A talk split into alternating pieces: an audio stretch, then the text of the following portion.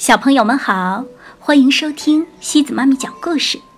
今天西子妈咪给大家带来的故事叫《苏菲的杰作》，一只蜘蛛的故事。这个故事是由美国的艾琳·斯安内利和美国的简·戴尔共同创作的，由柯倩华翻译。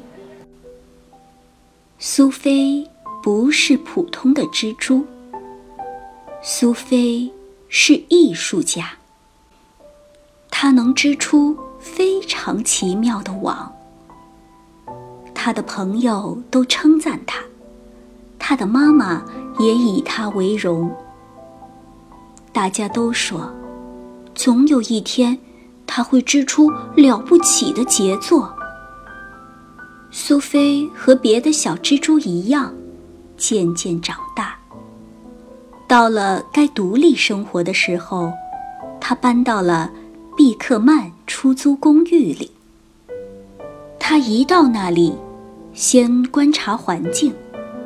他看见死气沉沉的绿墙、褪色的地毯和老旧的窗帘。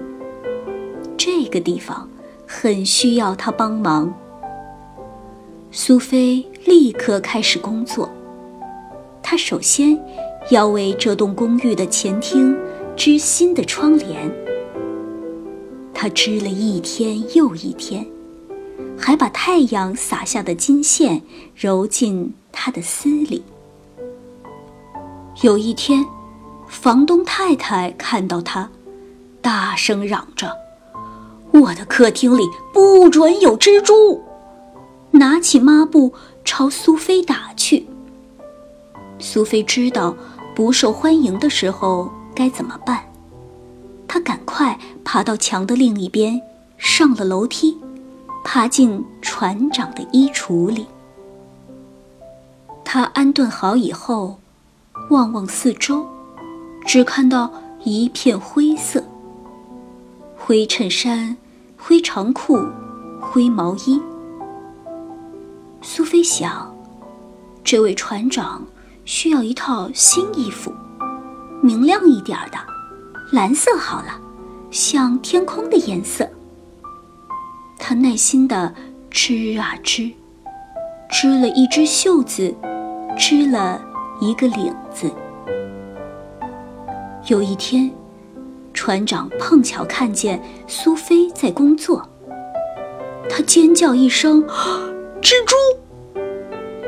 他爬过窗台，爬到屋顶上。苏菲可不愿意有人为了她从屋顶上摔下去。她匆匆忙忙离开衣橱，穿过走廊，爬进厨师的拖鞋里。厨师的拖鞋又脏又破。苏菲想：“我得先休息一下，然后帮厨师织一双新拖鞋吧。”苏菲刚挤进拖鞋的前端，就立刻被甩到地板上。是地震吗？不是，是厨师把苏菲甩出来了，恶心死了！厨师气呼呼的大骂：“你这只丑八怪，臭蜘蛛！”苏菲好伤心。不过，她抬头挺胸，越过地毯。从房门底下爬出去。他经过漫长的旅途，好不容易克服陡峭的阶梯，爬进三楼一个年轻女人的房间里。苏菲已经疲惫不堪，一爬进装毛线的篮子里，就睡着了。到这个时候，对蜘蛛来说，已经。过了许多年，苏菲老了，她剩下的力气只够为自己织一些小东西，比如有玫瑰图案的枕头套和八只保暖的袜子。不过，她大部分时间都在睡觉。有一天，那个年轻女人发现了苏菲。哦糟了，苏菲几乎要哭了。她已经没有力气再搬家了。可是，这个女人没有拿抹布朝苏菲打过去。她没有爬到屋顶上。她没有骂苏菲丑八怪。她只是微笑。她没有打扰苏菲。她拿起棒针，开始织毛线。苏菲看着她编织，一天又一天。婴儿的袜子，苏菲喊道。原来，这个年轻女人要生小宝宝了。她织好了小袜子，又织了一件小衣服。毛线用完了，她没有钱买毛线。不能为婴儿织小毯子了。没关系，房东太太说，储藏室里有条咖啡色的旧被子，你就用那个吧。苏菲看到过那条旧被子，破破烂烂的，颜色很灰暗，根本不适合小宝宝。苏菲知道该怎么做，她必须。织一条毯子。她还年轻的时候，这种小事难不倒她。可是，他现在虚弱无力，小宝宝就快出生了，他来得及织完一条毯子吗？苏菲爬出装毛线的篮子，她缓缓移动。爬上宽阔的窗台，月光照进房间里，好极了。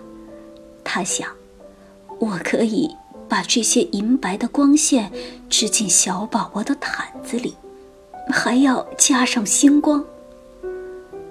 苏菲开始工作，她不停地织，而且不断地想出新点子。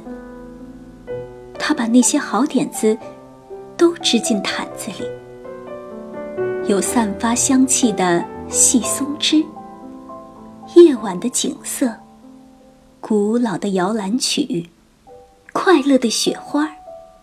苏菲织个不停，她不吃，也不睡。他从来没有像现在这样疲倦，又这么坚定。他一直织，一直织。他织到毯子的最后一角时，听到小宝宝诞生的哭声。就在那一刻，在毯子的一角，苏菲把自己的心也织进了毯子里。那天晚上，那个年轻女人。正打算拿房东太太的旧被子给小婴儿盖时，突然注意到窗台上有东西。那是一条毯子，好柔软，好美丽，好像为王子准备的。他知道，这不是一条普通的毯子。他满怀爱意和惊喜。把毯子盖在熟睡的宝宝身上。他入睡时，他的手抚摸着一只小小的蜘蛛留在世上的最后一件作品——苏菲的杰作。好了，小朋友们，今天的故事就到这里喽。如果你喜欢今天的故事，别忘了转发给朋友们哦。每晚八点半，故事时光机见，晚安。